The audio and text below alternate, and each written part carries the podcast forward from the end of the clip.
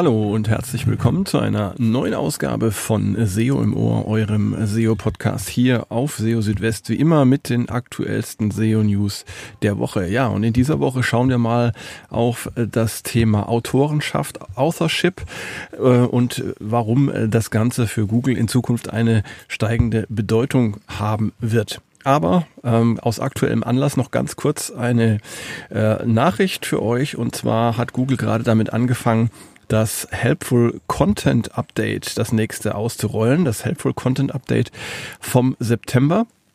Nachdem ja jetzt gerade erst das Google Core Update abgeschlossen war, gibt es jetzt also schon das nächste große Google Update und wie Google ähm, äh, schreibt, soll damit ein bestimmter Klassifikator verbessert werden.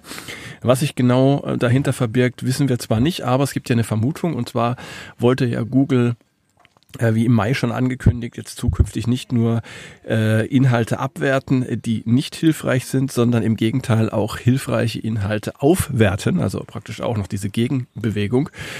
Und äh, das Ganze soll ja, vor allem kleineren Websites und Blogs helfen. Und jetzt äh, sind wir mal gespannt, ob das dann tatsächlich der Fall sein wird.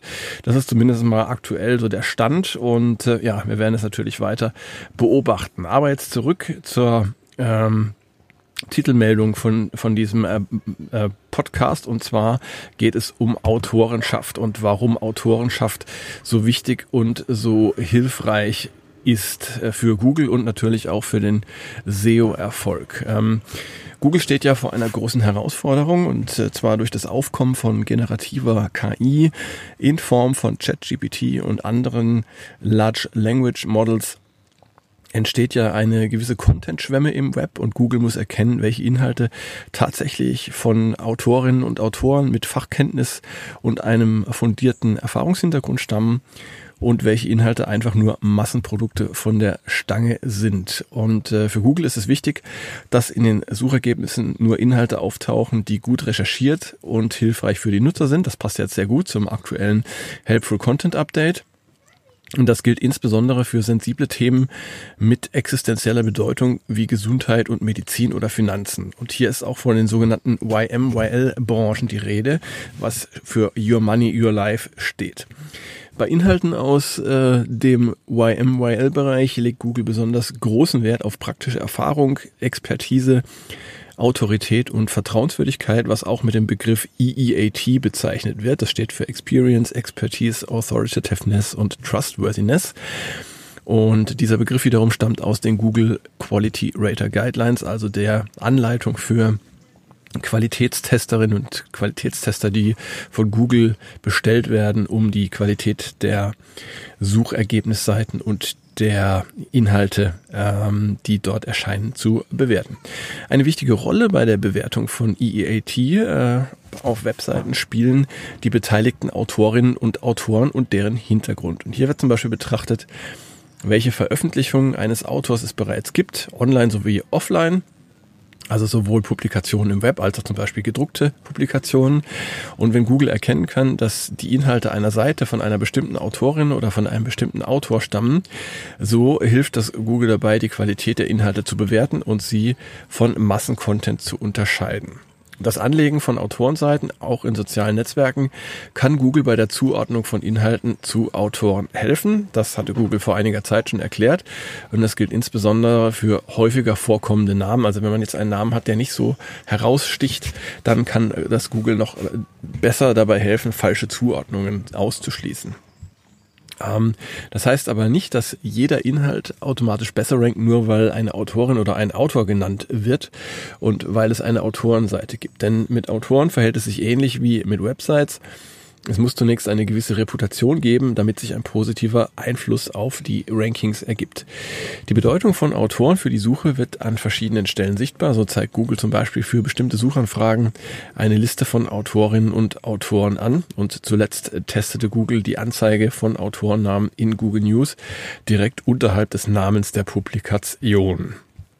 Das alles zeigt, Google ist zunehmend auf Hinweise wie die Autorenschaft angewiesen um die besten Inhalte für die Suchergebnisse auswählen zu können. Für Website-Betreiber und Autoren bedeutet das, es ist wichtig, eine positive Reputation aufzubauen und diese auch zu zeigen. Hilfreich dabei sind Online- und Offline-Publikationen, Nennungen und Zitate und Verweise auf erhaltene Auszeichnungen. Das alles sollte verlinkt und auf zentralen Autorenseiten zusammengeführt werden. Ja, bleibt spannend auf jeden Fall. Spannend ist auch, dass Google jetzt tatsächlich ähm, die meisten Rich Results für FAQs aus den Suchergebnissen entfernt hat und zwar ungefähr einen Monat nach der Ankündigung, dass das passieren wird. Denn äh, Anfang August hatte Google mitgeteilt, dass zukünftig deutlich weniger Rich Results für FAQs und How-Tos in den Suchergebnissen erscheinen werden. FAQs soll es regelmäßig nur noch für Websites mit hoher Autorität aus den Bereichen Regierung und Gesundheit geben, während sie für andere Websites nur noch äh, einzeln oder sporadisch erscheinen sollen. Und äh, ja, für How-Tos äh, war angekündigt worden, dass ähm, diese zukünftig auf die mobile Suche beschränkt sein werden. Ähm, das wurde aber jetzt erweitert, dazu aber gleich noch mehr. Zunächst einmal ist es jetzt so, dass seit dem 13. September die FAQ Rich Results in der Desktop-Suche fast auf Null gesunken sind. Das kann man erkennen an äh, den äh, Tracking-Tools wie zum Beispiel Rank Ranger und auch wenn man sich in der Google Search Konsole verschiedene Websites anschaut, wird das sichtbar. Und äh, bisher war der Effekt zumindest in der mobilen Suche nicht zu sehen. D dort sind weiterhin ähm, FAQ und How-Tos zu sehen. Ähm, das Ganze kann man leider nur ähm, in Gänze sehen, weil Rank Ranger das als eine kombinierte Kurve darstellt.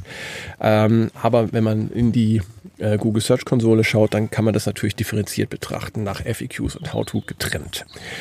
Und äh, ja, jetzt ist es ja so, kurz nachdem das bekannt wurde oder sichtbar wurde, äh, hatte Google dann eine weitere Ankündigung rausgegeben und zwar, dass How-Tos auch in der Desktop-Suche ähm, nicht mehr angezeigt werden. Also How to Reach Results seit dem 13. September dort auch ähm, entfernt wurden.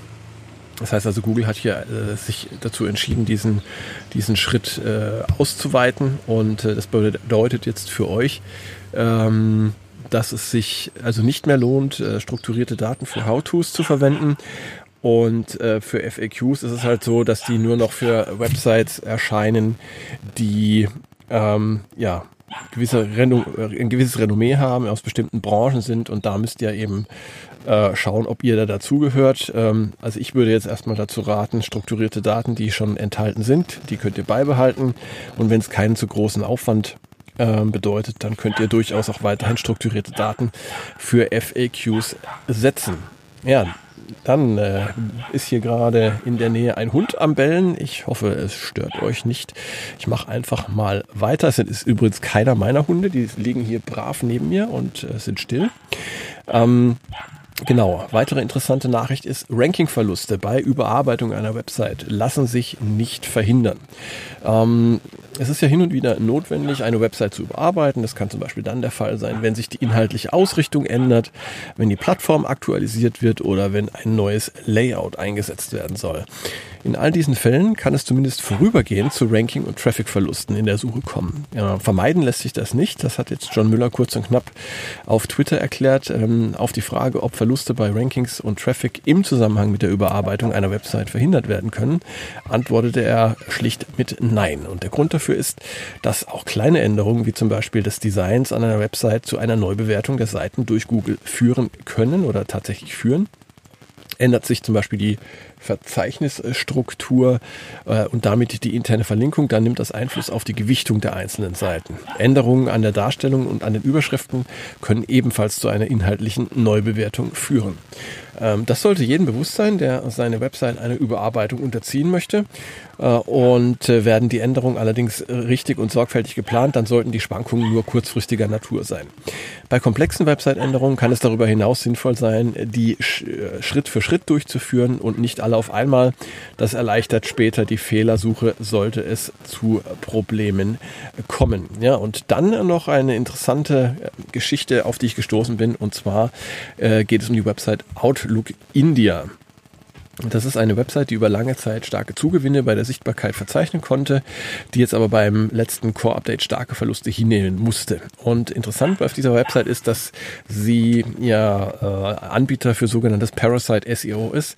Äh, Parasite SEO ist eine Technik, bei der die Autorität von großen und bekannten Websites und Domains genutzt wird, um Inhalte von ja, kleineren Blogs und Websites nach vorne zu bringen. Dazu werden Gastbeiträge oder Affiliate-Artikel veröffentlicht, die dann, also auf den großen Websites veröffentlicht, die dann auf die Ursprungswebsite verlinken. Beispiel ist ein kleiner Blog über Diätnahrung, veröffentlicht einen Beitrag auf, einer auf einem großen Newsportal und kommt mit dem Beitrag auf Platz 1 in Google für das Keyword Nahrungsergänzungsmittel zum Abnehmen. Wäre dieser Artikel ähm, auf dem kleinen Blog erschienen, hätte er dieses Ranking wahrscheinlich niemals erzielen können. Weil aber die Autorität des großen Newsportals genutzt wurde, kann selbst für stark umkämpfte Keywords ähm, aus dem Stand heraus ein Top-Ranking erzielt werden.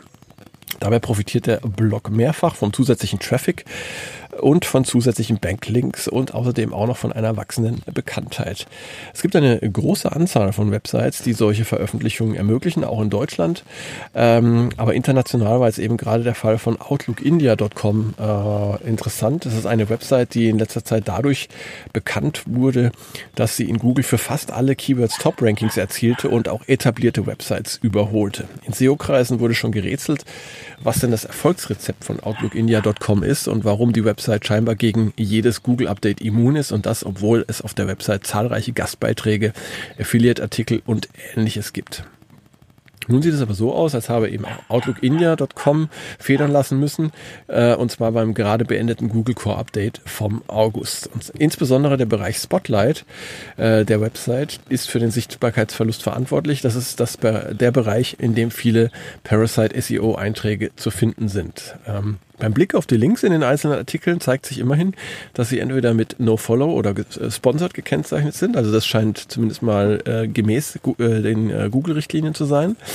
Ähm, Dennoch äh, ist es erstaunlich, dass eine Website wie OutlookIndia.com auf breiter Ebene und in äh, kurzer Zeit eine solche Dominanz in der Suche aufbauen konnte, obwohl Google immer wieder betont, wie wichtig Expertise und Erfahrung sind. Stichwort EEAT haben wir ja heute schon gehört in der Ausgabe. Dass die Sichtbarkeit von OutlookIndia.com jetzt sinkt, kann also als Zeichen dafür gewertet werden, dass Google es mit seinen Empfehlungen ernst meint. Ähm, das zeigen auch andere Beispiele von Gewinnern und Verlierern des Core-Updates vom August. Praktische Erfahrungen, Expertise sowie Autorität und Vertrauenswürdigkeit werden immer wichtiger.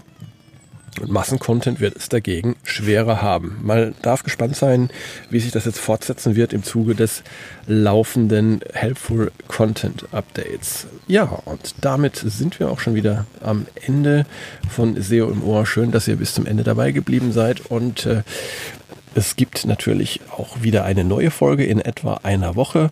Bis dahin halte ich euch auf dem Laufenden auf SEO Südwest täglich mit den aktuellsten SEO News. Und ähm, ja, wie immer an dieser Stelle mein Hinweis, wenn ihr Fragen habt, wenn ihr Kritik äußern wollt oder auch ansonsten ähm, Feedback geben wollt, dann meldet euch gerne entweder über die sozialen Medien, LinkedIn, Mastodon, Twitter oder schreibt mir eine E-Mail an info.seo-südwest.de.